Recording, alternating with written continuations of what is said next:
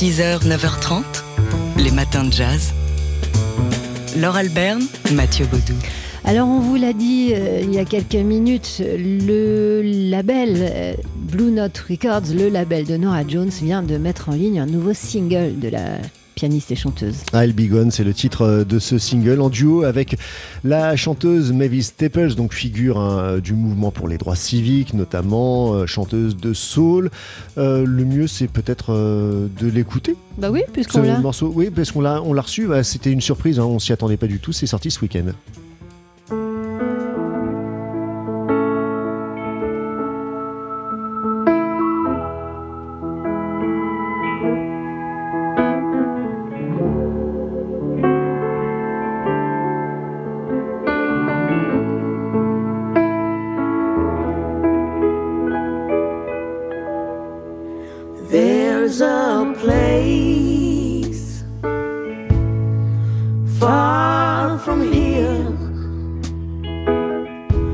Gonna make it my home. It's where I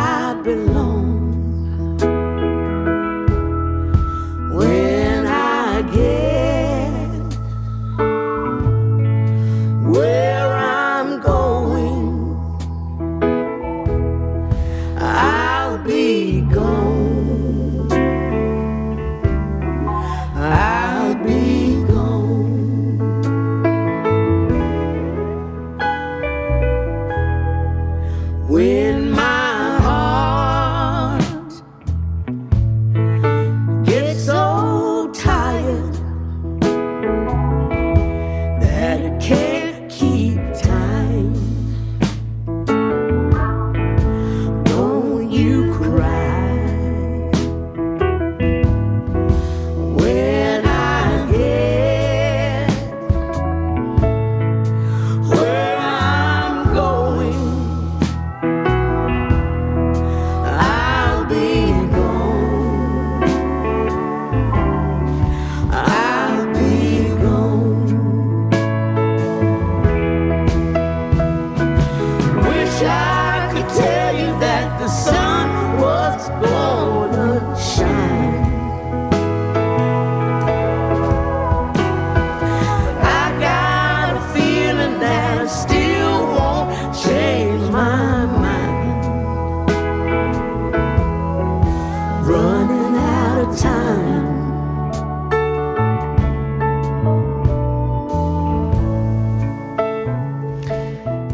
C'est vraiment joli ce mariage des deux voix de Nora Jones et de Mavis Staples.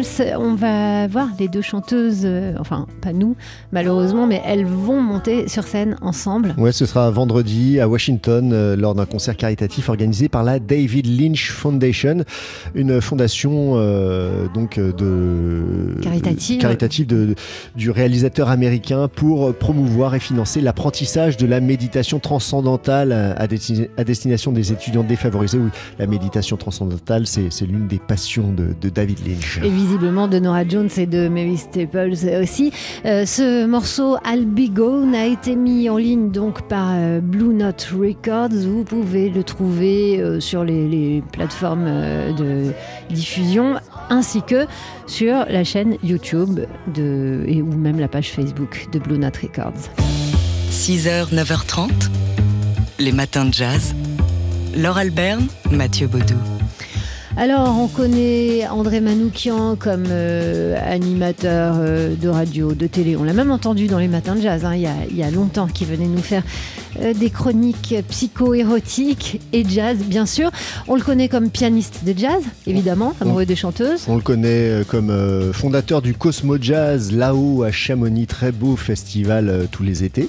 Et désormais, le voici homme de théâtre, seul en scène avec un spectacle qui débute ce soir. Le chant du Périnée, c'est le titre euh, énigmatique hein, de ce spectacle euh, qui commence ce soir au théâtre de l'œuvre à, à Paris.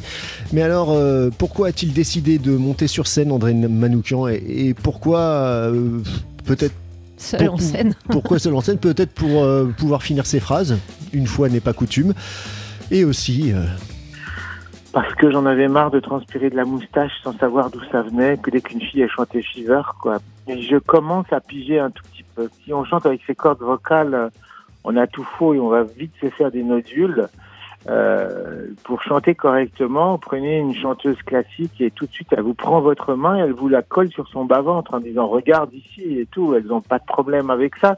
Et donc, euh, contraction du périnée, l'air monte de la chanteuse arri- arrive sur les cordes vocales, les excite, le son est modulé par la langue, expulsé par, la, par les lèvres, il crée une onde qui va jusqu'au tympan du pianiste, qui envoie une impulsion dans le cerveau, qui immédiatement envoie un signal électrique sur la moustache du pianiste. Donc c'était, ça part vraiment d'une vraie quête personnelle, les effets du chant, le mystère de la voix, et je m'aperçois que ce problème existe depuis l'Antiquité. C'est pas un problème d'ailleurs, mais c'est l'essence même de la musique. Voilà, André Manoukian, donc, euh, qui monte sur scène et tout seul pour ne pas être interrompu ce soir euh, sur la scène euh, du Théâtre de l'œuvre à Paris. Ce sera tous les lundis soirs qu'on pourra aller entendre son chant du Périnée. Il sera au piano, hein, il a un piano sur scène. Et il nous apprend plein plein de choses en plus hein, de cette question de périnée et de moustache qui sue. Euh, notamment, il fait remonter, alors c'est lui hein, qui fait remonter la naissance du jazz à un jour de juillet 1794 au moment de l'exécution de Robespierre. Mystère. 6h, 9h30, les matins de jazz. Laure Alberne, Mathieu Baudou. Il est considéré comme euh, l'un des plus grands et des plus flamboyants euh, batteurs de l'histoire du rock et pourtant lui tout ce qu'il voulait c'est être reconnu comme musicien de jazz. Ouais, Ginger Baker, euh, dont on a appris le décès à, à 80 ans, c'est lui qui a cofondé et qui a enflammé euh, le groupe Cream d'Eric Clapton. Pourtant, ça a duré que 3 ans, à peine Cream. Mais on lui a collé cette étiquette de euh, batteur de rock alors qu'il se revendiquait batteur de jazz, lui qui adulait Art Blakey, Elvin Jones, Philly Joe Jones ou encore Max Roach. Et qui avait eu euh, très tôt, alors il avait commencé comme musicien de jazz hein, et très tôt il avait eu la révélation lors d'un concert à Londres de Duke Ellington avec son grand orchestre. Oui, il a vu Sam Woodyard sur scène aux côtés de Duke Ellington. Et il a vu que Sam Woodyard avait deux grosses caisses. Ça a totalement révolutionné euh, son approche de la batterie.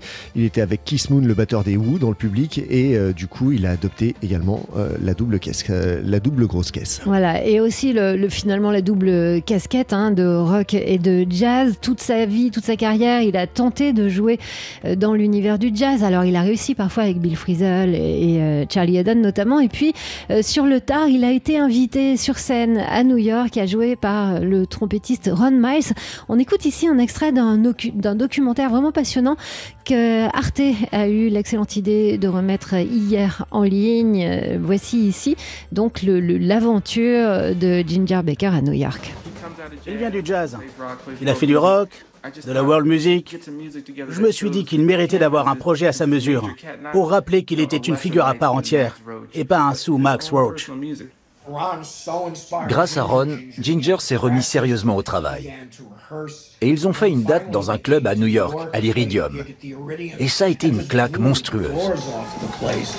It went down like a fucking bomb. Voilà, c'est lui qui parlait là, hein, c'est du Ginger Baker, fucking bomb. Euh, sacré personnage. À la, à la fin de ce concert, ben, il y a son idole qui est venu le voir. Max Roach était dans le public et il est venu le prendre dans ses bras et lui dire qu'il jouait comme un noir venant de Max Roach. C'était un immense compliment, a réagi Ginger Baker qui était en larmes. Alors ce passage, vous pouvez donc le voir sur euh, le- l'excellent documentaire qui montre combien c'était un personnage fantasque, voire euh, dangereux. Enfin, et c'est d'ailleurs comme ça que commence ce film.